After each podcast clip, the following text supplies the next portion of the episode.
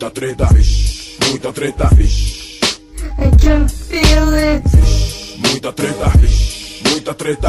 Eu estou sentindo uma treta.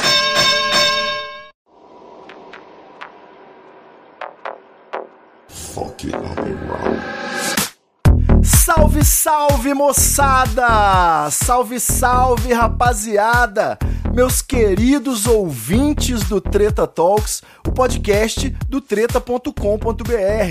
Aqui quem tá falando é o Ivo Neumann e hoje eu vou ter a oportunidade de contar novamente com um dos convidados aqui que mais deu o que falar no Treta Talks. Ele participou do nosso episódio 47, A Droga da Depressão, em que a gente falou aí sobre a revolução no tratamento da depressão com um novo, mas não tão novo assim, medicamento.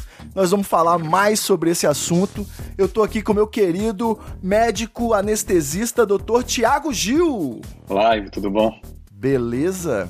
Tudo bem. Bom, doutor, no nosso episódio passado, 47, a droga da depressão, a gente primeiro desmistificou esse papo de que a ketamina é um anestésico para cavalos, que o pessoal fala muito isso, tanto para se drogar na rave com Special K, quanto para se tratar de repente. A pessoa já vem a primeira coisa é com esse papo, ah não, a ketamina é um anestésico para cavalo, você não vai tomar isso. E aí você desmistificou, contou pra gente que ela é um anestésico para cavalo também, né? Se bobear deve ser até para hipopótamo, mas o ser humano inclusive tá aprovada aí a cetamina para fazer anestesia, não é isso? E a gente também falou sobre como estava tendo novos estudos de que algumas doses da cetamina, a dose menor do que a da anestesia, obviamente, poderia ser um tratamento revolucionário contra a depressão, porque haviam poucos, mas alguns estudos e aí um grande interesse da indústria farmacêutica também estavam enfrentando aí esses problemas de ignorância, de preconceito, já que é uma droga usada recreativamente, e mas tinha uma esperança grande aí. E, inclusive esse episódio gerou aí dezenas de reações. Várias pessoas mandaram e-mail aqui pro treta@treta.com.br, deu aí um depoimento ou perguntou, tirou, pediu para tirar mais algumas dúvidas, queria o telefone do Dr. Tiago Gil, aí nós disfarçamos e não demos. Mas uma, uma mensagem especial, teve até um, um ouvinte, né, que eu já mencionei aqui, que ele mandou um e-mail dizendo que ele fez uma maratona do Treta Talks e se curou de uma depressão, de um quadro de depressão. Ele até pediu pra gente abrir o PayPal do Treta para poder mandar dinheiro, a gente aceitou. Então tá lá o PayPal do Treta, quem quiser pode mandar dinheiro pra gente. Mas, doutor, não dá pra curar depressão fazendo maratona de podcast, né? Como é que não. é isso? não, deve ser uma outra coisa.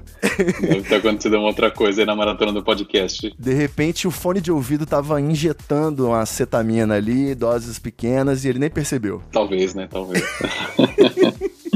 Nessa abertura eu falei alguma besteira ou, tá, ou era isso mesmo? Não, tudo certo, tudo certo. A ketamina realmente é um anestésico, é um anestésico veterinário humano, um anestésico com muito preconceito por ser veterinário, sempre tem esse. Mas é um anestésico para cavalo, como se fosse para cavalo não pudesse ser para humanos. Pois é, né? O oxigênio também é para cavalo, é para humano, né? Dizem. Água Exato. Exato. E sim, tá tudo certo. As indústrias, a indústria farmacêutica é bem interessada nessa ação rápida, não só no da ketamina, tem alguns outros elementos, alguns outros compostos que eles estão tentando testar e trazer para o mercado baseados no, na ação da ketamina que conseguiu se ver um, um que, que, existe uma cura rápida para a depressão, que é possível usar o sistema glutamatérgico do cérebro, que é um sistema de neurotransmissores do, do, do glutamato, para fazer antidepressão rápida em dias, horas e não mais em seis meses. Você fala do glutamato, eu já imagino uma fatia de pão de forma dentro do cérebro da pessoa, é tipo isso, né? Mais ou menos. Não, o glutamato é o neurotransmissor mais, mais comum, é o neurotransmissor excitatório mais comum do cérebro e é onde age a acetamina, ela age no receptor de glutamato, então ela bloqueia. Perfeito. O principal, a ação dela é bloquear a ação do glutamato. Você sabe que eu não me formei em medicina, não, mas eu tive que dar uma estudada aí sobre o efeito da ação das drogas, né? E basicamente é isso, né? Toda droga aí, a maconha, o êxtase, o LSD, elas agem basicamente inibindo a absorção de, um, de, alguma, de alguma substância, não é isso? Canabinoide. Isso é, isso é um conceito da farmacologia. Não existe uma medicação que você vai fazer um gato latir. Exato. Porque gatos não latem, então eles nunca vão latir. Você pode fazer uma medicação que ele, que ele consiga miar mais alto ou miar mais baixo, mas latir não. Então, a gente só vai conseguir fazer coisas que o corpo já faz então a gente consegue, a farmacologia no geral consegue modular essas coisas. Então é, a gente tem um sistema de analgesia no corpo e a gente consegue entender como que isso funciona e consegue interferir nele. Então a gente tem os analgésicos. A, a gente consegue bloquear alguns sistemas de transmissão de dor, transmissão de consciência, mas a gente não consegue fazer uma pessoa voar, porque as pessoas não voam, não tem isso. É uma pena, realmente. É uma pena. Lamentável que a medicina ainda esteja tão atrasada. mas o, o, é bom falar logo aqui também para o pessoal ficar ligado que é um episódio atual que a ketamina voltou pro noticiário aí com uma notícia da aprovação no FDA, né, o Federal Drug, eu esqueci a sigla, não anotei também porque eu sou um idiota, mas o FDA, que equivale aí, digamos, à Anvisa, né, nos Estados Unidos, eles aprovaram uma forma aí desse medicamento ser usado contra a depressão, mas eu, eu queria deixar esse assunto para mais, mais para frente. Primeiro aqui, doutor, pra gente ir no básico e fazer um apanhado para quem tá com preguiça de ouvir o episódio anterior, 47, eu queria só esclarecer aqui. É, se eu falar ketamina, cetamina, esquetamina, cloridrato de cetamina, ou, ou a droga, né, que é o Special K, o CAR, né, especial CAR, é, que é o famoso que o pessoal fala do anestésico para cavalo, né? Chega o cara na, na, na, festa rave e vira para você e fala assim: aí, você não quer tomar um anestésico para cavalo? Você vai ficar doidão. Isso tudo é a mesma coisa? É a mesma, mesma substância, princípio? Mais ou menos. Ela é assim, a ketamina, ela tem um nome em português que é cetamina, com C. Certo. Tem um nome em inglês com K, ketamina. Então, a gente aqui usa ketamina com Q, com, com C, com K, né? mas o certo, a grafia certa é com C, cetamina. Perfeito. É, ela é uma molécula quiral, quer dizer que ela é uma molécula que ela é como as mãos da gente. Ela tem um lado esquerdo e um lado direito eles não são iguais, eles são simétricos. Então, é, se eu colocar a mão em cima esquerda em cima da direita, o dedão vai cair do lado oposto, não vai cair no mesmo lado. É igual, só que ao contrário, né? Isso, igual a imagem espelha, igual, só que ao contrário. Isso é uma, uma característica de algumas medicações, que elas têm o lado R e o lado S, ou no Brasil o lado levógero ou o lado destrógero. Certo. Quer dizer que quando você usa uma luz polarizada e olha aquela medicação e aquela luz, ele vai refletir para a esquerda ou para a direita. Isso tem a ver com aonde o carbono se liga, aonde como que a molécula funciona vou deixar para os farmacêuticos e químicos explicarem melhor. É bom que me lembra por que, que eu faltei as aulas de química orgânica, né? Devia ter ido. É, elas eram importantes. Mas muitas medicações, elas são racêmicas, elas têm enantiômeros. Quer dizer o quê? Eu tenho muitas medicações que são esquerda e direita, ou destrógeras e levógeras, ou certo. S e R. E a ketamina, ela vem, a ketamina antiga, a que se usa como anestésico veterinário, a que se usa como anestésico é, humano, e a droga de rua, Special K, que é, na verdade, veterinária, e muitas vezes. É, então o traficante não estava mentindo, né? Não, não estava. É, a única coisa que muda da veterinária é que, como os animais costumam ser maiores, pesar mais do que os humanos, a concentração, em vez de ser 50 miligramas por ml, vem em 100 miligramas por ml. E ela tem uma série de, de regulações a menos, de purezas a menos. Ela é, permite-se ter mais sujeira por ser veterinária. Certo. É, na humana, não. Na humana tem que ser mais limpa, tem um controle rigoroso, é, o controle é maior, mas nos, os animais têm um controle menor por ser veterinário. O ser humano não dá ponto sem nó, né? Brincadeira. então a gente tem a, a, ketamina, ou cetamina, ou ketalar, certo. que foi prime, o primeiro nome comercial da cetamina. Ah, sim, verdade. Lá em 1950 foi é, ketalar e o de uso desde 1960. E ela então é uma substância Ketamina, ela é dentro, da, dentro daquele líquido contém ketamina R e ketamina S, ou ketamina levógera e destrógera. Se não fica de um lado só, né? Isso, em 50% de cada uma. Certo. Então ela é uma mistura enantiomérica de RS. E foi sendo usada assim durante anos até 1997 porque a ketamina dá euforia, que chama dissociação, Isso. e é uma, uma coisa que a gente que a anestesista não gosta, porque a gente não quer ninguém viajando, gritando e agitado na sala de cirurgia. O Philip Smith, né, tem que amarrar ele tá chamando o SAMU. Isso. Né, isso, a gente não quer isso, então a gente procura, a gente usa a ketamina para sedação e analgesia, para tirar dor. Então, uhum. em 97, a indústria farmacêutica descobriu que se a gente separasse os dois lados, o R e o S, o destrógeno e o levógeno, o lado S ele tem uma, um poder analgésico 40% maior Olha do aí. que o lado R, ou do que a mistura, Perfeito. e ele gera menos dissociação. Eu uso menos, então a pessoa viaja menos e eu consigo atingir meu objetivo de analgesia e sedação com menos efeitos colaterais. Ou seja, era divertido pro médico, nem tanto pro paciente, digamos. Isso. então a ketamina foi como se fosse atualizada, pode dizer, vai, pode chamar de atualizada, e foi lançada no mercado a destrocetamina, no mercado brasileiro. E no Certo. mercado americano é a S-cetamina. Então é a esquetamina. Essa é a esquetamina, né? Ah, sim. Isso, então ela só é o lado S. O lado R foi tirado da, da solução. Então, se eu tenho uma solução que tinha 50% R e 50% S, foi, foi tirado o lado R, que é o lado que causa mais dissociação e, e não causa uma analgesia tão profunda, e deixado o lado S, para ficar uma molécula, se dizer, mais pura. Então não é uma coisa nova, é uma coisa que se faz, Mas, mas, se faz na anestesia. mas, doutor, se você isolou um lado só, esse medicamento ele vai funcionar mesmo se a pessoa for de esquerda ou de direita? Funciona de qualquer Funciona. lado. Não, não vai deixar o cara feliz só de um lado, não, né? Não, não. Funciona de qualquer lado. Eu achei curioso até que você já falou da atualização em 97, mas tem uma curiosidade, acho que a gente até nem mencionou no episódio passado, que a, a acetamina ela teve uma popularização, digamos, mundial na época da Guerra do Vietnã, onde ela era um, anes- um anestésico, né, utilizado para tratar os ferimentos dos soldados e tudo mais. Isso, ela tem um perfil é bem segura, ela, ela durante a aplicação ela é um dos poucos anestésicos que não deprime a ventilação em doses eh, controladas, ela não deprime a ventilação. Então, o paciente que está sedado continua respirando por si, sem precisar de auxílio. Perfeito. E causa essa uma analgesia muito profunda e uma anestesia geral bem profunda. Então, ela é muito útil para você fazer procedimentos, a gente chama de anestesia processual, que você precisa fazer um procedimento que é muito doloroso, mas um curto espaço de tempo. Por exemplo, costurar um buraco de bala, é, trocar um curativo de um queimado, fazer um procedimento de punção profunda, é, alguma coisa desse tipo, que são procedimentos que são muito dolorosos, mas eles são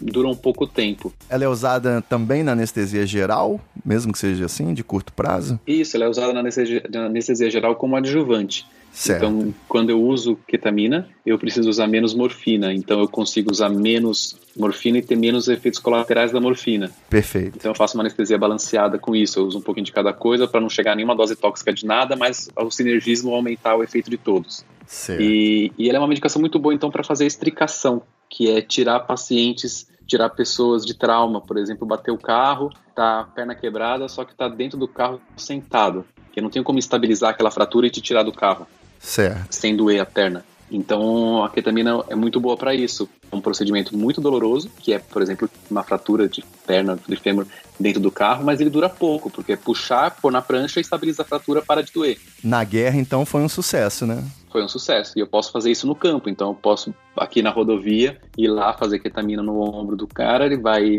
vai, vai apagar durante 40 minutos, dá tempo de eu tirar ele, não preciso me preocupar se ele vai respirar ou não, porque eu sei que ele vai, diferente de outras medicações, tipo o Propofol, que ele, não, ele vai parar de respirar. Perfeito. Não vai, fazer, não vai cair a pressão, ao contrário, vai fazer subir a pressão e nesse cenário é alguma coisa que eu quero que aconteça. Então ela é, ela é bem eficaz, bem, bem popular, bem segura por conta disso, porque você consegue fazer esse tipo de estricação e na guerra foi bastante usada por causa disso e ainda é o único anestésico endovenoso em muitas regiões do mundo, principalmente nos lugares mais pobres da China e da Índia, Porque é barata, né? porque é barata, porque ela está na lista da Organização Mundial de Saúde como medicação básica, porque ela tem um perfil de segurança na ventilação que você pode aplicar ela e não precisa controlar a ventilação do paciente, ele vai respirar por si. Então você imagina o interior da Índia, um garoto com apendicite e não tem um hospital, não tem um anestesista e não tem um, um oxigênio embalado da White Martins indo lá entregar no meio do vilarejo e mas o apêndice tem que sair. Perfeito. Então não tem monitor, não tem outra forma, você faz ketamina, faz anestesia local e abre. E aí salva a vida do menino lá. E mesma coisa com cesárea, mesma coisa com procedimentos é, curtos, mas dolorosos, né? Enfim, é estabelecido, né? Um medicamento já no mundo inteiro. Sim, para anestesia e não para o Sim. tratamento contra a depressão. Isso. O que eu ia comentar é que existia já uma polêmica entre esse meio aí da anestesia, que seria justamente por ser acetamina, apesar dela ter aí todas essas vantagens, né, as características analgésicas e tudo mais, ela é uma, uma droga, uma substância dissociativa, né, psicodélica. Ela altera a percepção. Isso, ela tem um perfil um pouco diferente, por exemplo, do LSD. Você não vai ver com ketamina dragão, não vai ver parede derretendo, então você não vai ter alucinações visuais, você vai ter é, dissociação, que são umas alterações sensórias. Sensorial, exata. Percepção do tempo, percepção de você mesmo, né? Do, do ambiente. Isso, o corpo vai ficar grande ou vai ficar muito pequeno. Isso. Você vai ver padrões repetidos, mas diferente do LSD, você não vai virar um, vai ver um dragão voando. Existe mesmo essa polêmica, tipo os médicos, quando você chega no congresso e fala que você é especializado em cetamina, o pessoal dá uma risadinha e fala que você é da festa rave? Como é que é isso? É, só de ser anestesista já, já fazem essa piadinha, né? Porque anestesista gosta da... Só de ser... Ah, então você entende das drogas, né? Você tem acesso àquele armário especial, né? Isso. Ah, então você gosta, né? É, mas, é, sim, tem bastante preconceito com, com a ketamina por conta disso. É, Londres, a Inglaterra tentou proibir por causa do uso na, na rua. Só para fazer a relação, a Inglaterra que foi o berço da cena clubber, da música eletrônica, das raves, foi também aí que surgiu esse movimento de repressão, né? Isso, repressão à cetamina, porque algumas autoridades achavam que existiam outras coisas para se fazer na anestesia que não precisava da cetamina. E, então ela só estava sendo usada na rua, então vamos proibir. Perfeito. Só que proibir no mundo, proibir de fabricar. Aí alguns países mais pobres e a Organização Mundial de Saúde falou: não, não tem como. A sua realidade aí do, do Hospital Royal de Londres não é o mesmo do mundo. Não, é, a gente não, não tem fazer. clubber, né? A gente tem pobre precisando da cetamina. é.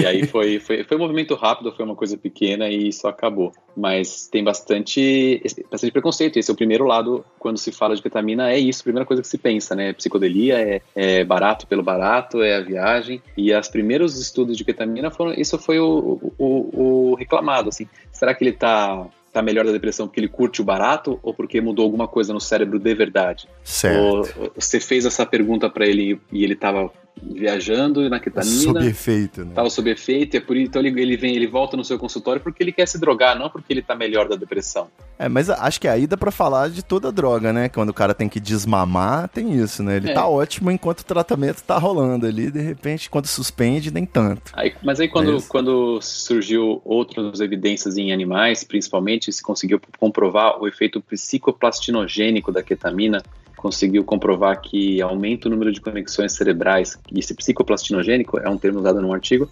uhum. para designar uma série de, de medicações que são psicodélicas e são capazes de fazer o crescimento neuronal. Ele não faz novos neurônios, mas faz as conexões neuronais aumentarem. Olha aí, a droga que o pessoal fala que queima neurônio, ela tá ajudando aí a crescer esse emaranhado de Ela confusão. faz crescer, isso. Esse, esse artigo fala do, da ketamina, do LSD, do DMT e do êxtase como psicoplastinogênicos. Então, quando você coloca no, no, neurônio numa placa de Petri, você consegue ver que o número de, de, dendritos desse neurônio cresceu. Ele fez mais ligações do que ele, ele tinha. Depois que você foi mostrar, você conseguiu visualizar isso, conseguiu pegar e comprovar que havia crescimento neuronal, que havia produção de BDNF, que é um, é um peptídeo derivado do cérebro que faz o crescimento neuro, né, neuronal, que é um marcador de resposta antidepressiva dos antidepressivos, ah, então ele não tá, não é ele não tá voltando no seu consultório porque ele quer droga, ele tá voltando porque realmente você tá fazendo uma atividade antidepressiva. E aí então isso foi mais bem visto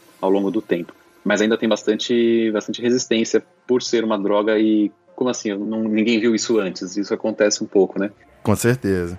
É, você chegou a mencionar no episódio passado que o uso recreativo, ele de certa forma ajudava a ciência na medida de que ele fornecia cobaias aí para responderem pesquisas, né? Então, digamos assim, como se eu for fazer o advogado do diabo aqui defender a droga ilícita, eu posso também usar esse argumento.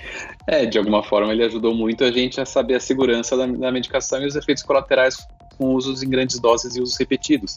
Porque... Especialmente com aqueles que não morreram, né? Porque tem o risco de você ter uma parada cardiorrespiratória, morrer, né? Já que você está usando uma droga ilícita num ambiente não controlado, é sempre bom exato, avisar o pessoal.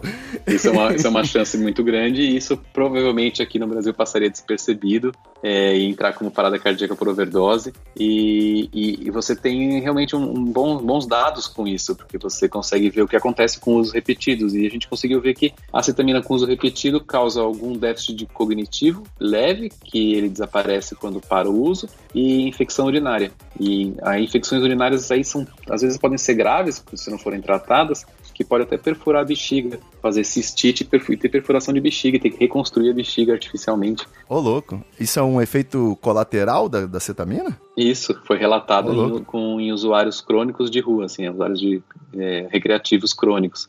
Eu achava que o grande problema seria a dependência, não? A possibilidade né, não, né, do cara ficar a dependente. dependência Não, a dependência não é algo que a gente tem relatado. O comportamento da psiquiatria dito como com dependência, com, com comportamento de, de busca e fissura, não é relatado com, com a ketamina. E a, é, a questão da elevação da pressão arterial temporariamente, isso, isso já tira a recomendação para pessoas cardíacas, por exemplo? Isso é um, é um dos efeitos colaterais que acontece em 60 e poucos por cento dos pacientes que, que, que fazem uso da ketamina ou das pessoas que fazem uso, e isso é uma das principais causas de morte, porque pode levar a pressão em, em, bastante, até níveis que o coração não aguente mais empurrar o sangue para frente, e o sangue fique represado no pulmão e faça o edema agudo de pulmão, então infarte, é, e isso é bem perigoso. Então, o uso não controlado é muito perigoso o uso médico, quando eu faço uso, eu tenho com monitor, eu estou acompanhando o paciente a cada cinco minutos, pressão, e estou pronto para lidar com essa complicação. Perfeito. Caso o paciente venha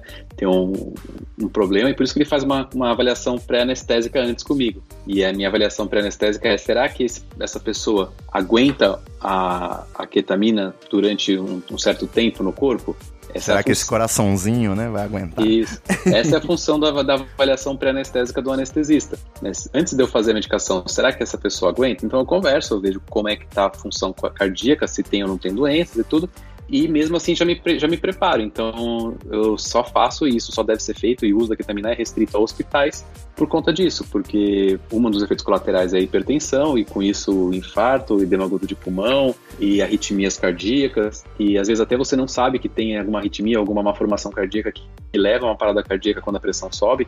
Então por isso tem que ser feito uso sempre, sempre, sempre, sempre hospitalar, nunca em consultório ou em algum lugar que não tenha um suporte avançado à vida, que é material de desfibrilador, intubação, medicação de emergência. Aquela parte que brilha nos filmes, né? Que é quando a pessoa vai isso. morrer. Isso. Você tem que ter tudo isso ao alcance da mão e, um, e uma pessoa que saiba usar, um médico que saiba usar, é, pronto para agir. Não dá para você pôr na máquina e levar para o hospital e ver o que acontece. Você tem que agir lá. Então, o, o uso tem que ser feito tanto em bula quanto, quanto, quanto na liberação do, do, FDA, é o uso em ambiente hospitalar Controlado. com capacidade para ter atenção avançada à vida, suporte avançado à vida. Aqui no Brasil, a gente precisa ter uma unidade tipo 3, que é uma classificação da Anvisa, por ser um anestésico, então tem que ser usado por pessoas que tenham é, experiência em pacientes sedados e pacientes agitados em anestesia geral, controle de via aérea e, e, e parada cardíaca e ainda tem um suporte de UTI disponível. Isso é necessário.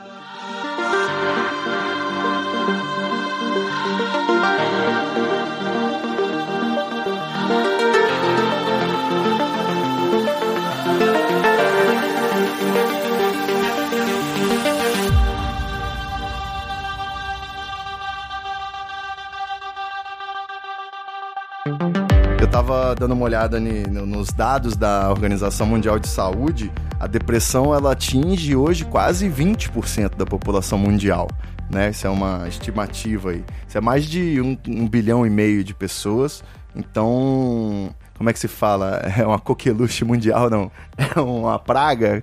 Eu esqueci, uma epidemia. Uma epidemia, posso, com posso chamar de uma epidemia de depressão? Posso, né? Com certeza. Uma, uma, é, uma, uma, epidemia, não sei se epidemia seria o termo mais correto, porque não é passada de uma pessoa para outra, mas com certeza é uma coisa bem preocupante que gera um custo muito alto em horas não trabalhadas, em dias faltados, Exato. em visitas a pronto-socorro e, e, e... medicamento e tudo mais. Né? Isso, isso. Agora, o, o dado que eu achei ainda mais tenso do que 20% da população mundial, né? Uma pessoa a cada cinco é, que metade dos pacientes não respondem aos tratamentos tradicionais até hoje, né? A gente tem aí, você pensar que uma pessoa a cada cinco tem essa doença e de que metade dessas pessoas que têm a doença não vão conseguir se curar através dos tratamentos tradicionais. Isso é um negócio que realmente é para tirar o, a expectativa e a, o, né, o otimismo. Metade eu acho que é muito, é porque a ketamina, por exemplo, ela é indicada para transtorno depressivo recorrente, grave. Certo. que não que é resistente ao tratamento. Então é o TRD, é transtorno resistente depressivo, que você já tenha usado pelo menos dois tipos de antidepressivos em suas doses máximas por pelo menos seis meses e não tenha tido uma resposta adequada. Certo. É, isso é em torno de 15% dos pacientes deprimidos. Ainda assim é um, um número bastante alto, né? É um número bastante alto. Então, você usa um antidepressivo, ele tem uma eficácia em aproximadamente 34, 35% dos pacientes.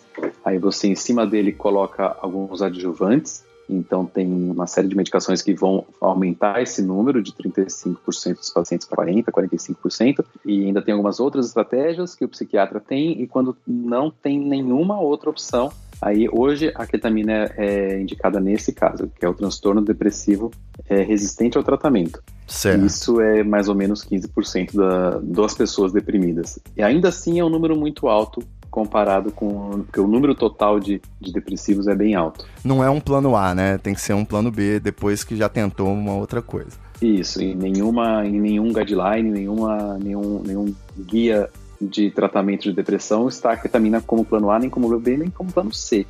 Atualmente ela não está como plano nenhum. Certo. É, atualmente, aqui no aqui, o uso é que a gente faz aqui no Brasil endovenoso, é realmente quando já tenho, só tenho duas opções, ou a eletroconvulsoterapia, e a eletroconvulsoterapia ou já foi usada e não foi eficaz, ou o paciente se não quer usar a eletroconvulsoterapia. Que é o que a gente também vê nos filmes, né? Que é fritar o cérebro da pessoa. É, mais ou menos, essa é uma visão muito, muito derrotista. Eu tenho que defender a eletroconvulsoterapia porque ela que consegue tratar 70% dos pacientes resistentes. Olha aí. Consegue devolver a vida e a atividade a muita gente tem seus efeitos colaterais, tem um ponto que ela não é bacana, tem déficit cognitivo a curto prazo. Cheirinho de queimado, né? Do cabelo queimado, não deve ser bom. não, é assim, não, não é assim. Mas ela é. Ela, a gente não pode desprezar ou achar que ela não tem lugar. Ela tem lugar hoje, ela é o padrão para depressão resistente. E a ketamina entraria como indicação do profissional, mas não nos guias de tratamento do lado da, da, da, da eletroconvulsoterapia. É... Mas não é, não é autorizado, né? Ou já é autorizado não, dessa não forma? É, não é autorizado dessa forma. Aqui no Brasil ela não é autorizada. É que assim, quando você vê, vê os artigos científicos, eles usam nesses pacientes. Certo. Né? Então a gente, se vai usar, vai usar no mesmo perfil de pacientes dos artigos científicos, pacientes resistentes a tratamento que passaram por toda uma cadeia é, organizada e estruturada de tratamento guiado pelo psiquiatra. E no último recurso, eles usam a ketamina como, como estudo científico. E aqui, então, é, esse é um uso off-label. É muito importante falar que não é um uso que está descrito na bula, é um uso de uma medicação para um outro fim. É uma medicação que é regulamentada, porém é um uso que não é regulamentado. Isso, perfeitamente. o... perfeitamente. Eu achei curioso que a gente falou aí, né, que a cetamina já é um, um anestésico estabelecido desde os anos 60, né? Isso. Eu fiquei só me imaginando quem foi o primeiro, né, que falou assim: ah, acho que eu não vou me anestesiar, não, vou me anestesiar só um pouquinho. E ele percebeu que ele deixou de estar depressivo depois disso. não, é, a gênese disso teve, teve dois, dois trabalhos que foram muito interessantes que começaram isso. O primeiro foi um em que um pesquisador de Yale, da Universidade de Yale, estava pesquisando o cérebro de depressivos e viu que havia muito glutamato no córtex pré-frontal de depressivos, tanto animais quanto humanos. E desenvolveram então uma medicação chamada lamotrigina que impede a liberação do glutamato, já que eu tenho muito glutamato. Perfeito. Se eu impedir a liberação, eu devo tratar a depressão. E essa medicação ela existe hoje, a lamotrigina, ela não é muito, muito eficaz para tratar depressão, e sim como estabilizadora de humor, para evitar a depressão num paciente bipolar. Ela é, ela é muito, muito interessante e bastante usada para isso. Só que ela não, não fez o que deveria ser feito, né? Que é tratar todas as depressões, porque ela impede a liberação de glutamato. Então ele pensou, já que eu não consigo, se eu impedir a liberação de glutamato não está funcionando, e se eu bloquear onde esse glutamato vai agir? Exatamente. Eu deixar ser liberado, mas bloquear o outro lado, né? O neurônio pós-sináptico. O receptor, é isso aí. Isso, o receptor. Será que vai, vai funcionar? Aí, que medicação que eu tenho à mão, que já é aprovada, que eu não preciso desenvolver, que faça esse trabalho? E a medicação que faz isso é, foi a ketamina que ele usou. E ele usou uma dose subanestésica, que é a dose de 0,5 miligramas por quilo, num tempo longo, que foram 40 minutos, para não, não causar uma anestesia geral num paciente, nem levar ele para o keyhole, que, é, que não era o, o objetivo. O keyhole, que inclusive foi um destaque, né? Esse conceito, até a gente usou a ilustração do episódio, a famosa chave, buraco da fechadura. É, explica pra gente esse conceito novamente do keyhole. É quando o paciente atinge um estado é quando a, quando a concentração da medicação é alta o suficiente para causar uma, uma, uma, dissociação intensa. Então certo. o paciente vai ficar imóvel, vai ficar com os próprios pensamentos, então os estímulos de fora não interferem no, no, nos pensamentos internos. Ele fica sem conseguir se mexer, sem conseguir falar, mas dentro do próprio pensamento e das própria, da própria imaginação. Ele e... atravessou o buraco da fechadura e foi parar em Nárnia, né? Aí Mais perdeu o contato com a realidade. Isso, e perde o contato com a realidade. E em anestesia isso é interessante, porque eu quero que isso aconteça, e aí quando eu fizer um corte na barriga ou tirar você do carro e, do, e o fêmur quebrado não vai subir para não vai ser um estímulo que você vai perceber. Certo. É, eu quero que isso aconteça, mas a pessoa usa como recreação só o fato de ir para Nárnia, aí no caso, como, como o, o, o, fato recreativo. E a dose escolhida foi para não acontecer isso, não levar para Nárnia. Para chegar, chegar na portinha e só e voltar. Olhar pelo buraco, mas não entrar. Perfeito. Olhar pelo buraco da fechadura, mas não entrar no buraco. E, e, deu muito certo. Deu certo que foi em 30% dos pacientes responderam, com alguns com remissão do, do quadro depressivo, por três dias. Certo. Pouco, né? É bastante gente, com uma dose única, muito rápido, mas com um efeito efêmero. E então esse foi o, foi o primeiro trabalho, foi o primeiro a primeira pesquisa. Depois outros trabalhos vieram para confirmar esse e para melhorar o perfil de infusão, tanto em dose quanto em duração, e, e, e, prolongar o efeito o efeito antidepressivo além desses três dias. E aí se viu que doses repetidas, por exemplo, consegue prolongar o efeito para além dos três dias. Muito e, bom. E aí tem toda uma ciência que foi inventada depois por isso. Bom, agora eu quero saber o que mudou desde o nosso episódio 47 para cá. Desses e-mails aí que eu mencionei para você, que chegaram do episódio, alguns chegaram recentemente você vê que não, não vai se envaidecer, não, que você já é médico, já é complicado. Mas o nosso episódio, ele tá até hoje no top 10 mais ouvidos, né? E com certeza é um episódio que atrai muitos ouvintes através da busca no Google. A pessoa que já está interessada naquele assunto e acaba caindo no nosso episódio, que vai falar aí sobre o uso da cetamina no tratamento contra a depressão, que é, de certa forma, uma novidade, já que não é nem legalizado. E saiu aí recentemente nos noticiários algo que mexeu com a esperança de algumas pessoas. Uma das ouvintes, até que a gente continuou trocando ideia dia a dia, ela mandou mensagem para mim toda eufórica, porque o médico dela queria muito fazer o tratamento com acetamina, já tinha tentado diversos outros tratamentos e ela não respondeu. E a acetamina seria uma esperança, só que nem ele nem ela conseguiam no mercado negro. Não estava conseguindo achar, a não ser por meios muito perigosos, como ir numa festa que está tocando a Loki, por exemplo, é perigosíssimo. Pois é. E ela tava nessa. Então, aquela notícia de que foi aprovado lá no FDA traz pra gente, já que a gente imita os Estados Unidos cada vez mais, né? Traz a ideia de que, quem sabe, em breve a Anvisa pode estar considerando o uso da cetamina contra a depressão. Você acha que essa esperança é legítima ou isso tem muito mais a ver com a ganância da indústria farmacêutica? É, vamos lá. A... Joguei a batata quente aí. Ó. Isso. então, essa ação antidepressiva da, da acetamina racêmica, que é a mistura das duas S e R, Perfeito. realmente chamou a atenção da indústria farmacêutica, realmente ajudou muito a explicar a gênese e a formato da depressão no cérebro, e ela tem, e só isso já tem a sua, a sua validez, sua validade. Tem um valor, né? Tem um valor só de, de explicar melhor. Por exemplo, separar efeito antidepressivo e ideação suicida. Separou essas duas doenças no seu efeito. Então, só isso já é muito importante. Isso se trata de, de formas diferentes? Não, você consegue, com ketamina, você consegue tratar pessoas com ideação suicida em que você não tem melhora do humor global, do, do score depressivo, mas você tem uma remissão da ideação suicida. O cara quer ficar vivo pelo menos para ficar olhando no buraco da fechadura. Isso, mais ou menos. mas isso é muito importante, porque ela, ela, ela então tem uma, uma ação anti-suicida independente do efeito antidepressivo. Certo. Isso separou, então, conceitos, né? É, abre espaço para mais é, estudos sobre a separação do conceito de nem todo mundo que está deprimido pensa em suicídio e nem todo suicida precisa estar deprimido. Certo. Então, chamou bastante atenção. A indústria farmacêutica procurou como organizar isso, como ganhar dinheiro, como popularizar e como ajudar pessoas. A gente não pode demonizar 100% a indústria farmacêutica, ela tem o seu valor, ela tem, tem o seu valor e tem que ganhar o dela também. Então, ela pensou, como eu posso ajudar? E a é, Johnson, como eu posso então... ajudar é um eufemismo maravilhoso. É. Mas tudo bem.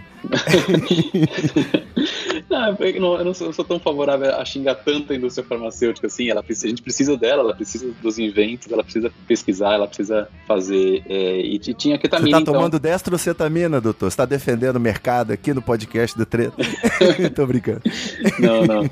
É, e a Johnson, então, que é uma, a, a, empresa que tem a patente nos Estados Unidos da S-ketamina, que é a nossa aqui, destrocetamina. Dentre outros 99% né, dos remédios do mundo, que são deles. Isso.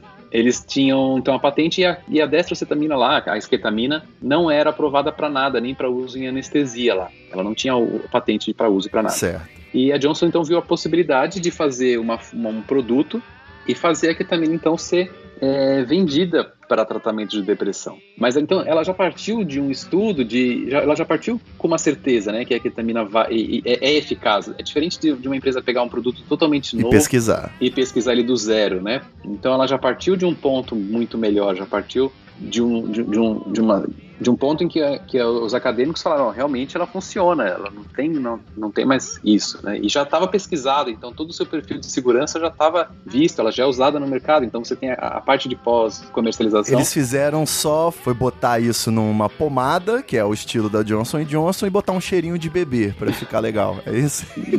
Mais ou menos. Mas eles deram uma camuflada, fizeram um produto, esse produto chama Spravato. Spravato. Esse produto é de aplicação intranasal, e só que não é intranasal assim. Você tá triste, passa na farmácia, me dá um. Cheira uma carreira um de cetamina. Aí. Não, é um spray, né? É, dá um sprayzado no nariz e vai e segue o carro, pega o carro e segue viagem. Não é assim que funciona. Eu gostei dessa ideia. É, é, porque quando você lê o, o, o, o que a mídia publica, né? O, o escrito parece que é isso, né? Parece que você tá, pô, tô meio triste, vou lá na farmácia, passo lá na drogaria, Dá um espravato. Igual um remédio de nariz, né? Dá uma sprayzada. É, como um remédio de nariz, dá uma sprayzada e segue, pega o carro e vai embora. E resolveu sua vida. É, não é assim, né? Ela tem um método de uso, ela tem os riscos e ela custa, ela custa bem caro. Então o Spravato, ele foi uma produtificação, esse neologismo, mas ela tornou-se um produto, uma medicação que já existia. Formulou um método de administração que é razoavelmente simples, que é intranasal, para ser absorvido pela mucosa nasal, é, fez um plano de uso, então ela estudou para saber como que seria o melhor uso da medicação intranasal e chegou em num plano de oito semanas. Você tem que usar oito semanas, quatro, na, nas quatro primeiras semanas duas vezes por semana e nas quatro próximas semanas uma vez por semana.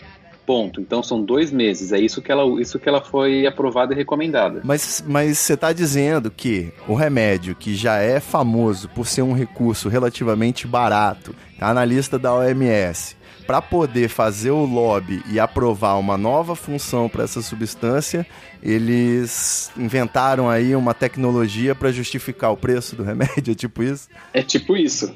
É tipo isso, porque eu não consigo ver, assim, na verdade, nenhum dos infusores de ketamina que eu tenho contato fora do Brasil e no Brasil, a gente consegue ver a superioridade do, da medicação EV. Intravenosa. A medicação EV ainda é, é, intravenosa, ela ainda é superior à intranasal. Pesquisei aqui, a dose custa entre 5 e 10 reais. A aplicação. É não, o mais caro da, da, da, ketamina não é nem a aplica, não é, não é a medicação, não é o, o líquido. O mais caro é, é o caldo seringa. que tem que ter em volta. é, mais ou menos. É o caldo que tem que ter em volta. Como, como ela é uma medicação que pode causar anestesia geral, eu preciso de um anestesista do lado. Certo. Eu preciso de um monitor, eu preciso estar no ambiente hospitalar, eu preciso de um leito de UTI, eu preciso de todo um aparato em volta para garantir o uso dela. Que você mencionou, né? O eletrocardiograma lá, como é que é? Desfibrilador. Isso, eu preciso de um desfibrilador, um cardioscópio. É, eu preciso de alguém que saiba ler isso e, sabe, e atuar vendo uma alteração no cardioscópio. Então o caldo é mais caro do que a própria medicação. E o spray não dispensa essas coisas também, dispensa? não, o spray, o spray ele foi aprovado a partir de uma de um compromisso da Johnson em fazer um programa de mitigação de riscos. Então, como que que vai funcionar? Se você é um, um, médico americano e tem uma clínica que tenha condições de receber o Spravato, você vai se cadastrar e para ser um provedor de Spravato. Então você vai ter os frascos na sua clínica, você vai selecionar os pacientes baseado no que eles indicam. Então tem que ser depressão, tratamento é, resistente ao tratamento, tem que estar em uso de antidepressivo via oral, Certo. E tem que ter um acompanhamento de um psiquiatra, que pode ser você mesmo na sua clínica, mas ele tem que estar em uso de antidepressivo via oral. É, esse paciente, ele vai, não vai, você não vai dar para ele o, o, spray nasal e levar para casa. que pena. É, é tipo um clube do uísque. Você vai. Você no... vai lá e vai ter sua garrafinha lá pra você dar uma sprayzada. Isso, você vai, aí quando você for, vai, vai ter um médico te olhando, ou um enfermeiro te olhando, que vai te ver aplicar no nariz. Então você tem uma, uma higiene do nariz, reclina, aí põe o equipamento no nariz, dá um spray de um lado, espera cinco minutos, dá o spray do outro lado. Certo. Você vai ficar duas horas em observação, é ligado ao monitor. Ligado então ao monitor de pressão, de frequência cardíaca e de saturação de oxigênio. E em, acompanhamento com alguém capaz de interpretar esses, esse, esse, isso e tomar uma atitude. Salva vidas. Caso a pressão suba muito, caso você excede e precise de ajuda para manter a respiração, por exemplo, tem que ter alguém lá capaz de fazer isso. E dali você pode ir para casa. Então são duas horas de observação após a aplicação. Perfeito. Então é, isso vai sair caro. Lá nos Estados Unidos eles estão falando de 800 dólares a aplicação. 800 dólares por dia, é cada cada. E são oito semanas. E são oito semanas. É o plano inicial.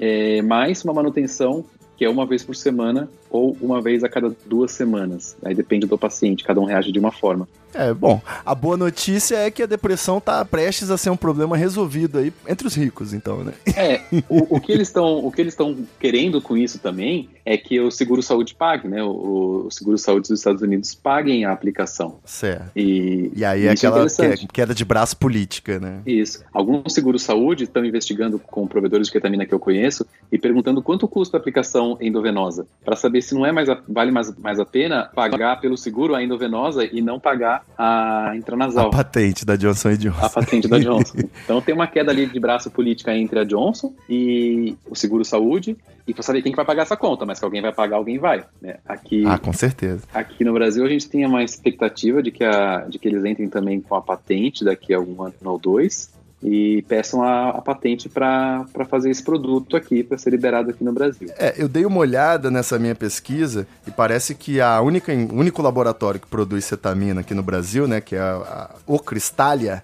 é, ele já entrou com um pedido na Anvisa para liberar o tratamento da depressão na bula da versão intravenosa. Né? Nada de spray, Isso. não. Eles estão querendo Isso. usar o produto que eles já fabricam lá.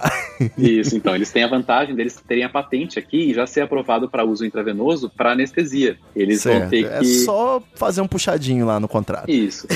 Tenho que dizer que lembra do começo da conversa, a cetamina que a Cristália produz é a destrocetamina. É só um lado. Certo. Ela tem 40% a menos de eficácia do que o, a racêmica. Então não são produtos substituíveis, não são produtos intercambiáveis. A destrocetamina e a cetamina são duas medicações diferentes. Perfeito. Parece que isso não é muito bem veiculado, né? Quando você coloca a cetamina para tratamento da depressão e fala sobre o Spravato, você está falando de medicações diferentes. Uma é Com certeza. a destrocetamina, a outra é a mistura de destro mais R, R mais S. Então não é a mesma medicação e não pode ser intercambiável. Mas a gente não anula a possibilidade da esquetamina vir a ser também legalizada, né? Não anula, ela tem uma eficácia, uma eficácia mais baixa, ela tem uma distribuição pelo corpo diferente, ela tem uma, um tempo de permanência no corpo diferente do que a mistura racêmica, ela é uma medicação similar, mas não é igual, e eu espero que ela seja aprovada para uso endovenoso como, como antidepressivo, o que vai favorecer, vai, vai ajudar muita gente a,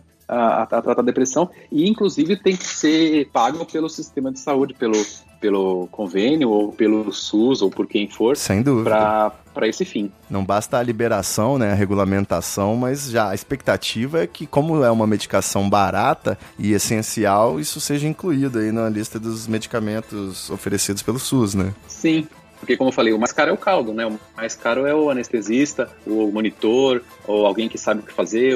E como é que você diminui esse custo? E não, e não do líquido em si, né? E como é que você diminui esse custo? Você aumenta o volume. Certo. Então, se eu tiver uma sala que vai fazer um procedimento por dia, é um, o, cada procedimento custa o valor total da sala e daquele profissional. Agora, se eu tiver uma sala que faz 20 por dia, o custo é diluído em 20 pessoas. Então, Perfeito. acho que esse é o caminho para diminuir o custo da, da, da ketamina. Só que para isso, então, precisa ter volume e alguém e, e, quem for pagar isso, seja o plano de saúde ou seja o SUS, a saúde suplementar ou a, ou a pública, tem que dar um jeito de pagar e não vai ser caro se você tiver a distribuição, né? O mais importante, o mais caro nisso é o treinamento do profissional, porque você tem que ser com anestesista e tem que ser um anestesista que tem o mínimo de conhecimento do uso para depressão. E, mas é algo também que vai se resolvendo, né? Vai sendo isso vai se resolvendo, com o tempo com isso vai normalizando. Sim, é que está na bula da medicação, né? O uso deve ser feito somente por, por profissionais treinados em Sim. pacientes sob anestesia geral. Mas isso se resolve, com certeza. Dito tudo isso e refletindo aí sobre essa história, eu fico aqui me perguntando: será que eu tô sendo muito linear, né, digamos assim, aquele pensamento de senso comum, digamos, se eu imaginar que um tratamento eficaz contra a depressão, ele só tem tanta resistência para ser regulamentado e popularizado, digamos, porque pode existir aí um interesse na indústria farmacêutica de querer manter as pessoas com outros tratamentos que não acabam nunca e não tem eficácia e vai vender mais e mais e mais, ou buraquinho é mais embaixo? Não, acho que você tá com um pouco de teoria da conspiração demais. É, ó, só 15% dos pacientes é que não vão responder a medicação oral. E é muito mais seguro e muito mais tranquilo e mais fácil e até mais barato do paciente tomar medicação via oral do que fazer aplicação de ketamina. Tomar um Prozac para acordar e um frontal para dormir, basicamente. Mais ou menos. Né? Se isso se isso estiver resolvendo, ali ainda é mais seguro e mais barato do que a aplicação de ketamina. A aplicação de ketamina pode ser fatal. Certo. É, pode levar à morte, uma aplicação mal feita. Então, mas o Prozac tomado com Coca-Cola em vez de água, mal tomado, não tem como, como matar. Então Certo. a gente tá falando só de 15%. Então pega todo mundo que não responde, são 15%. Então esse 15% que não, que não adianta tomar medicação, então por que, que a indústria faria uma, um complô contra 15% que não adianta e não toma mais medicação via oral, já que não funciona? Né? Então eles querem ir lá e pegar esses 15% também. É uma Isso- fatia de mercado dando sopa, né? é uma fatia de mercado que não tem tratamento. Agora, por que, que não, não é feito antes ou por que não tem tanta resistência? Porque você precisa de dinheiro para fazer pesquisas de longo prazo, pesquisas com mais de mil pessoas, coisas de duas, três mil pessoas, focando a depressão para saber se isso deve ou não ser aprovado, se ele é ou não é, é eficaz, e se é mais eficaz que o placebo, e quanto mais eficaz que o placebo é. Certo. E você não tem alguém que tem a patente da cetamina racêmica, porque já, já expirou, ela é uma medicação genérica hoje em dia, para financiar isso. Então ela nunca vai entrar. Diferente da detrocetamina, que a Cristália vende e ela tem a patente. Então ela financia. né? Certo, já tá aí no caminho. É, tem um pouco de Big Pharma aí no meio, tem um pouco de, da, da indústria protegendo seus interesses e querendo vender alguma coisa para um monte de gente que não tem resposta. Agora, se eles estão querendo criar pessoas, manter pessoas no Prozac, eu não acredito nisso, porque é bem mais eficaz vender 800 dólares o, o Spravato Vender o remédio de nariz da loucura pra cavalo. e, isso, e manter, e manter as pessoas dentro do Spravato, que vai funcionar e vai, vai gerar mais lucro e vai deixar 15% dos intratáveis felizes e tratados e gerando dinheiro e gerando lucro e convivendo e estando com a sua família e estando presente na sua, na sua, na sua vida pessoal e na sua família. Mas E- se dependesse da sua vontade, se as coisas acontecessem como você acha que seriam mais eficaz, é o tratamento intravenoso popularizado com os procedimentos incluídos aí nos planos de saúde pelo SUS? Sim, com certeza seria isso. Seria o que eu entendo como tendo a melhor eficácia, com a melhor resposta, no menor, no menor espaço de tempo para a maioria dos pacientes. Porque, olha só, a- o, o intranasal, a gente fala, nossa, vai resolver toda a depressão. Não. É, a gente tem um score chamado MADRS, que é o Montgomery Asperger Depression Rating Scale, que é o que a Johnson usou para saber se melhora ou não melhora a depressão. São 10 perguntas que o pesquisador pontua de 0 a 6, aquele paciente baseado em várias, é, sintoma, várias a sintomatologia depressiva. Então, por exemplo, insônia, ou tristeza, ou pensamentos negativos sobre si, ou ideias de morte, são, são uma sintomatologia.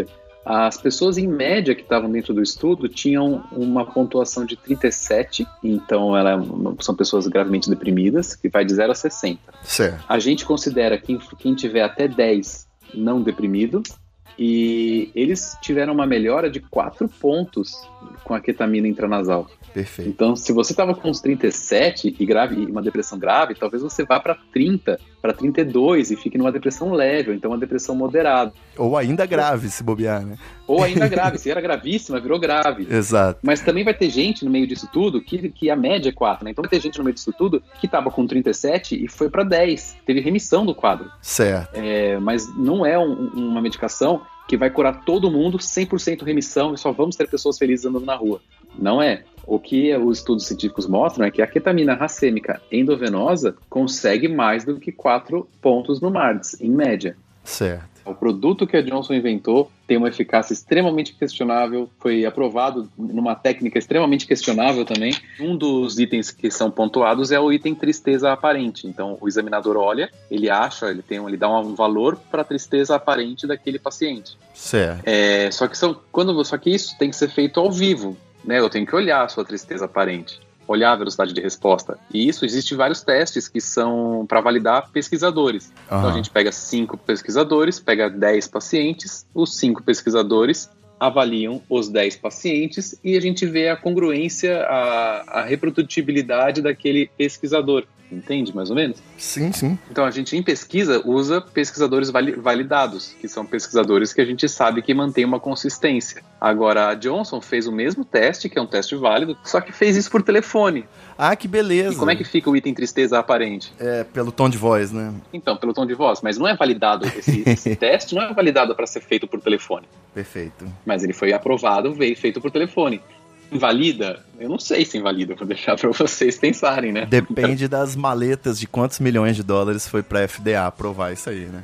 Então, a FDA normalmente cobra dois ensaios de curta duração mais um ensaio de retirada, que é o seguinte: você vai tirar aquela medicação sem, sem o paciente saber, só um pesquisador cego vai tirar aquela medicação. Troca por placebo, assim, né? Troca por placebo e vê se o paci- o paciente não tem, não tem síndrome de abstinência, se não, não tem efeitos colaterais graves, e, e vê o que acontece com a retirada e esse paciente tem que piorar ao longo do tempo, né? Então ele geralmente ele pede dois de curto prazo e um de retirada. E o Spravato passou em um de curto prazo e no de retirada. Pode crer. Então ele não cumpriu o que, o que os antidepressivos precisam cumprir para passar no teste, entendeu? E, en- engraçado, né? Foi aprovado mesmo assim, que curioso, né? Foi aprovado mesmo assim.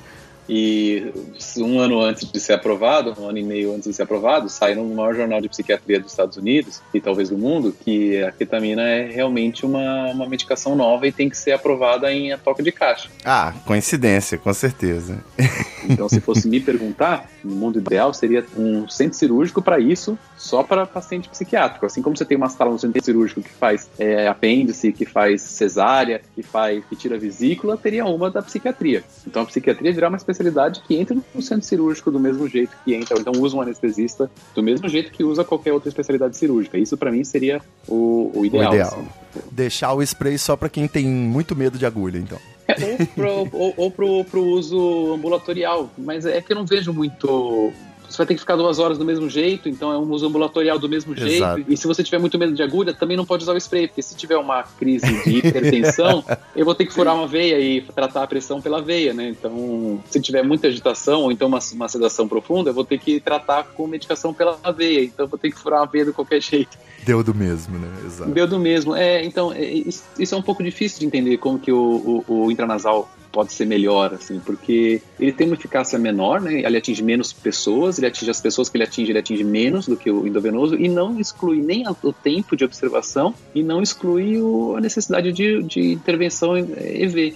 É que você vai ter ali 10, 20% das pessoas que só com o intranasal vão remitir. Já vai E a responder. gente não pode ignorar essas pessoas. É. É, só que tem que explicar, olha, suas chances não são 100% e não são de remissão. Eu vi uma reportagem da Veja dizendo 70% da cetamina. Tá certo, para cetamina, mas eu não tô falando da cetamina. O Spravato é desta, é essa cetamina e é intranasal. Os 70% que eles colocaram na revista é para endovenosa e a racêmica. Olha aí Então- a extrema imprensa agindo. É, eu acho que é mais desinformação, porque não é uma Sim. coisa, é uma coisa que até médico tem dificuldade de entender. Não, Farmacêutico o tem ouvinte já tá com a cabeça doendo já agora, do ouvinte do Treta Talks aqui, com a cetamina, Sim, esquetamina.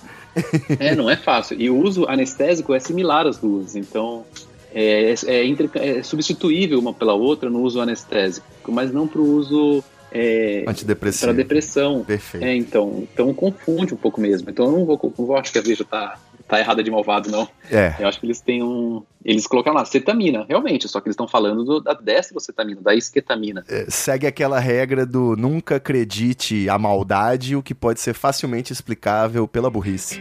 né? Exato, exatamente. Já foi num outro, num outro episódio, né? É. Exatamente isso.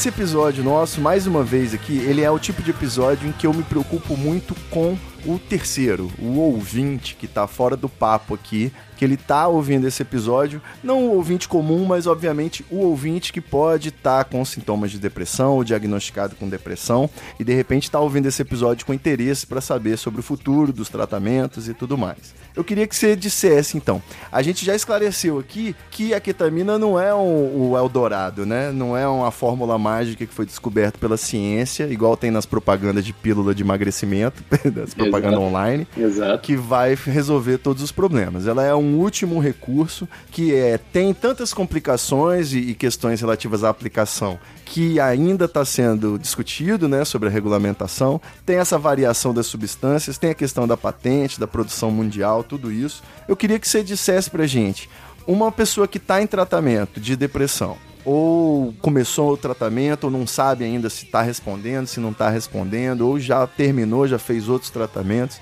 O que, que você pode dizer para essa pessoa? Você acha que existe uma luz no fim do túnel, no, no buraquinho da fechadura, que essa confusão toda ela pode encaminhar para que a destrocetamina e a cetamina em breve sejam aí opções para os psiquiatras e, e, e para os tratamentos em todo o Brasil? Não Ou acho. você acha que infelizmente a briga ainda vai ser longa? Com certeza a ketamina vai acontecer aqui no Brasil de uma forma organizada e liberada para a depressão. Isso vai acontecer aqui. Hoje existe diversas clínicas de infusão de ketamina que o, o ouvinte pode procurar. É, São ilegais recomendação- essas clínicas? Não, não são ilegais. A aplicação de ketamina é perfeitamente legal. Ela só é um uso off-label.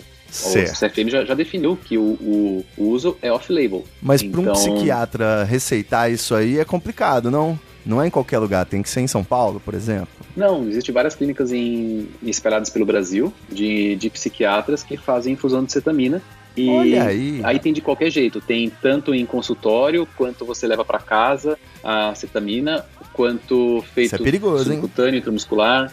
É, é, isso aí tá, isso tá bem errado, né? Você não pode entregar uma, uma medicação, ela é de uso exclusivo de ambiente hospitalar, então ela é de uso de compra e de guarda e de manipulação do farmacêutico hospitalar.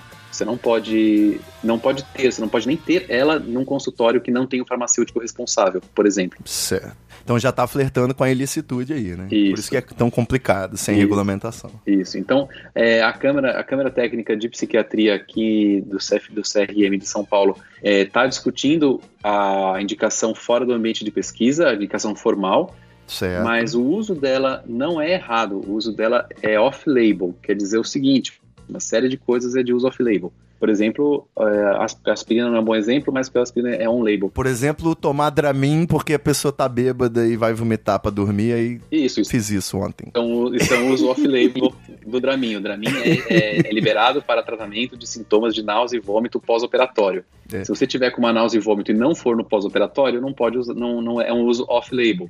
É, Exatamente, mas não é, não é ilícito, né? Não é ilícito. Até porque o Dramin acho que parte do princípio, né, como já se conhece aí, que é impossível sentir enjoo se você estiver em coma, né? Em Exato. coma induzido. Exato. É, existe uma série de medicações que são liberadas para um, pra um, uma um, um fim e são usadas para outro fim. É, por exemplo, deixa eu pensar alguma aqui. O Dramin é um, um exemplo disso. O É, Viagra pra, pra poder aumentar, melhorar a performance, quando na verdade não é esse a É, recomendação. ele, foi, ele, ele foi inventado para melhorar a capacidade pulmonar, mas aí acabou sendo liberado para isso. Mas é, eu não consigo pensar agora num, num uso. Não, mas deu pra assim, entender, é, deu é, pra por exemplo, se você liberar a fluoxetina, você liber- a fluoxetina é liberada para tratamento de quadros depressivos recorrentes e quadros ansiosos. E se o seu psiquiatra estiver usando para um transtorno obsessivo compulsivo, é um Já uso é off-label. off-label. Isso. Perfeito. É, Se você emagrecer no processo, já é off-label. É off-label. Exato. Então você não pode, não é um uso errado, mas a, toda a responsabilidade é do profissional que está aplicando, que está usando É, aquilo. peguei mais um exemplo aqui. Uma vez eu também fui tomar uma sibutramina pra emagrecer, mas meu humor melhorou mil por cento. É um, é um efeito off-label. É um efeito off-label. né? É, você, não, você não deve recomendar para isso, não tá um label. Exato. Mas tá errado usar para isso, é, aí vai do profissional que está usando, né? Difícil de falar isso, mas assim, a Câmara Técnica de Psiquiatria discute esse uso, discute incluir a indicação fora do ambiente de pesquisa, mas se alguém, se você faz, se você faz uso, não é errado, ele só não é indicado. Então, você Mas o tá- paciente pode tocar nesse assunto com o médico? ele deve, ele deve, o médico não deve ter nenhum tipo de pudor em explicar isso. Tabu, né? Exato. E, e aí a responsabilidade pela aplicação é, é dividida entre o profissional e pelo paciente, que escolheu, sabendo que é uma medicação off-label e sabendo que é um risco de se manter naquela depressão, um quadro debilitante, escolheu assumir o risco de usar ele. né? Perfeito. Então, é, mas com a, com a aprovação do Spravato, por exemplo, diminuiu bastante esse preconceito, porque já tem então uma, uma, uma aprovação. Porque agora não é mais a galera da Rave, agora é Johnson Johnson, pô. Isso, isso. Então, se o, se o ouvinte está deprimido ou está em tratamento com medicação via oral, é, o caminho das pedras é, primeira coisa, procurar um psiquiatra. Sem dúvida. Esse psiquiatra deve fazer, deve fazer os testes de medicação para ver se você não é resistente a uma medicação via oral. Então, ele vai te fazer pelo menos dois, duas classes de medicação de antidepressivo via oral, até as suas doses máximas, com os adjuvantes eh, e potencializadores da ação antidepressiva. Depois dessa possibilidade esgotada, você tem interesse em usar ketamina para tratar? Não é o que está nos guidelines, nos, nos guias está a eletroconvulsoterapia. Mas se você quiser tentar a ketamina, procura na sua, perto da sua cidade, em algum lugar, vai ter uma clínica de aplicação de ketamina e como profissional anestesista, eu digo que você deve procurar um lugar onde tenha um anestesista ou onde tenha um ambiente hospitalar com recurso de suporte à vida avançado para te atender. Isso é importante. Se o cara falar que vai te dar pra você aplicar em casa, uma coisa subcutânea, na sua casa, não faça.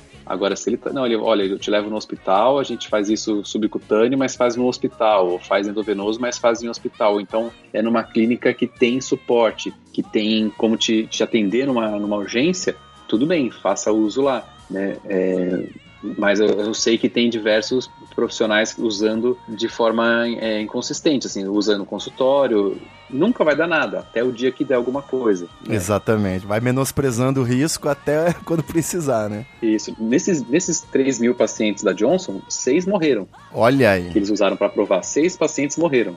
Agora, Morreu de remédio de nariz. Então, mas eles morreram por causa do remédio de nariz? Não, no acompanhamento, seis morreram. Aí um infartou, outro bateu a moto, outro teve um AVC. Só que a pergunta é: ele bateu a moto porque ele estava sob efeito do remédio do nariz? Né? Pode crer. Também Aí, é não, possível. Não, não teve nenhum óbito causado pelo, Diretamente pela por isso, medicação. né? Diretamente, comprovadamente, que está no relatório causado pela medicação. Mas será que favoreceu, por exemplo, o infarto? É. Será que favoreceu ao, ao, AVC, ao, ao derrame cerebral, ao AVC? É, isso aí está em investigação. A, a resposta deles é que não, porque fazia muito tempo que tinha sido usado. Só Certo. que você pode ter o, o- o- a infeliz coincidência de aquele ser o dia de você infartar e você infartar no consultório do cara que tá dando ketamina para você. né? É. Tem diversos casos de que o paciente está na sala do dentista fazendo uma anestesia local para fazer tirar um dente e ele infarta lá durante o procedimento. Sim, sim. É uma coincidência, a uma- um azar de uma coincidência, mas isso acontece. Sim, então, assim como acontece também do cara tomar um Special K na festa e, como a gente falou, né? isso. então- Sempre controlado. Então precisa estar num ambiente controlado com, com profissionais competentes para fazer isso. Então, se você está com sintomas depressivos ou em tratamento e não conseguiu melhorar, tem que conversar com o seu psiquiatra sobre novas, novas possibilidades. Inclusive, se não- a eletroconvulsoterapia não for uma, uma possibilidade mais acessível para você. Às vezes Que você falou aí também que sofre um estigma, né? sofre um estigma gigantesco.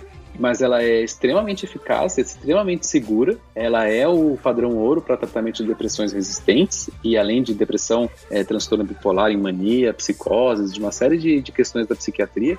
É muito eficaz, muito segura, não faz acordado, não vai tomar choque, Não no- vai fritar o cabelo. não vai fritar o cabelo, não vai nenhum médico, nenhum, nenhum psiquiatra vai receitar por raiva ou por ódio, como aparece, né? A vingança. Ou porque você está envolto numa trama de um complô com a máfia, que nos filmes é assim, né?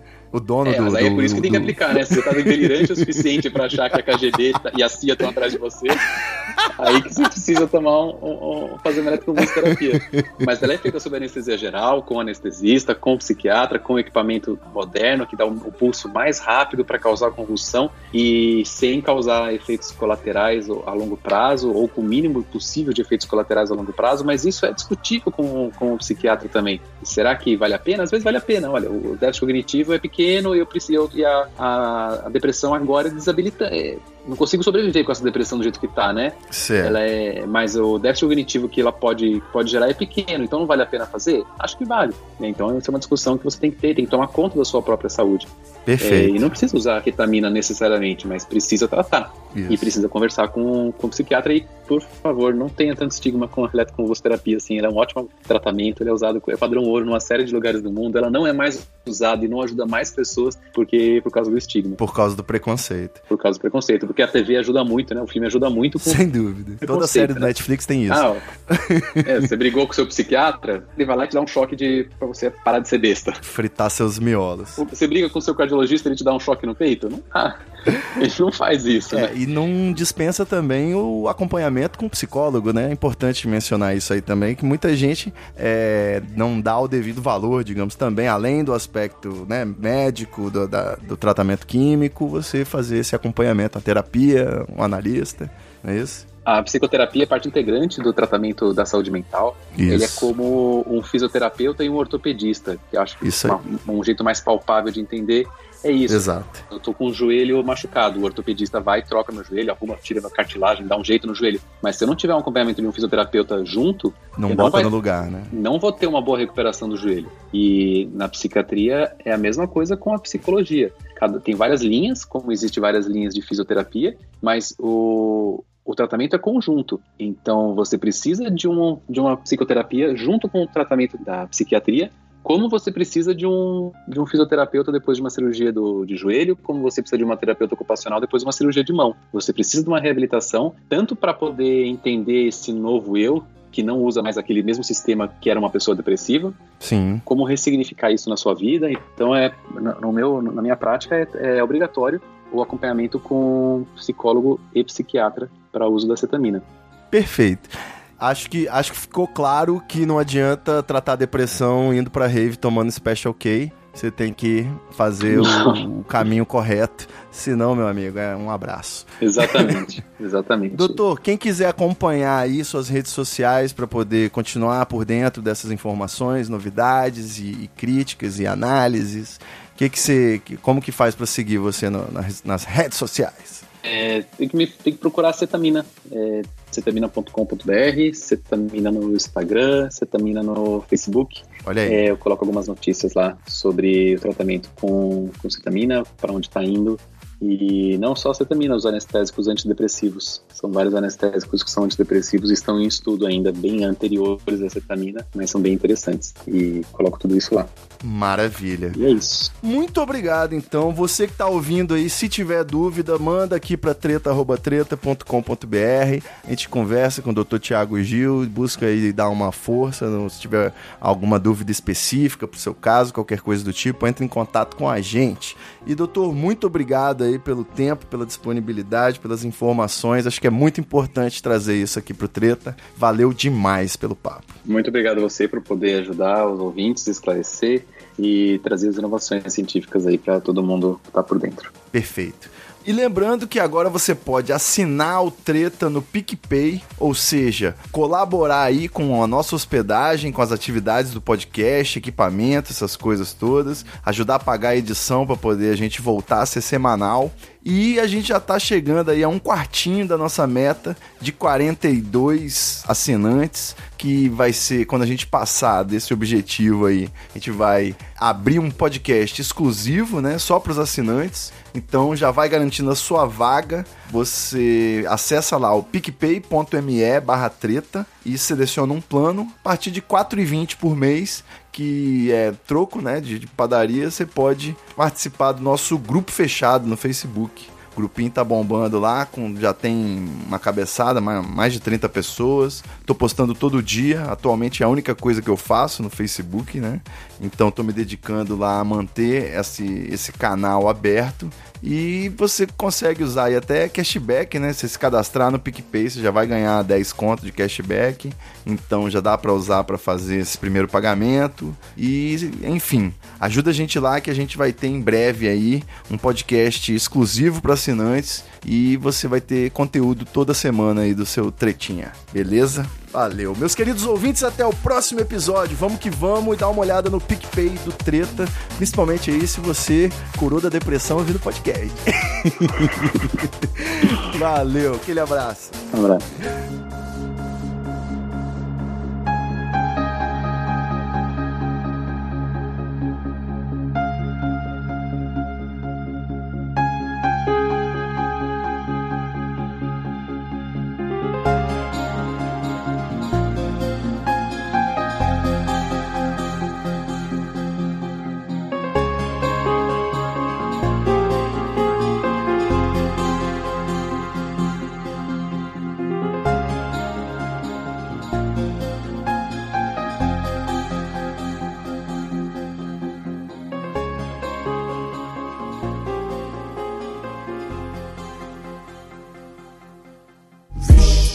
Muita treta, muita treta. I can feel it. Muita treta, muita treta. Eu estou sentindo uma treta.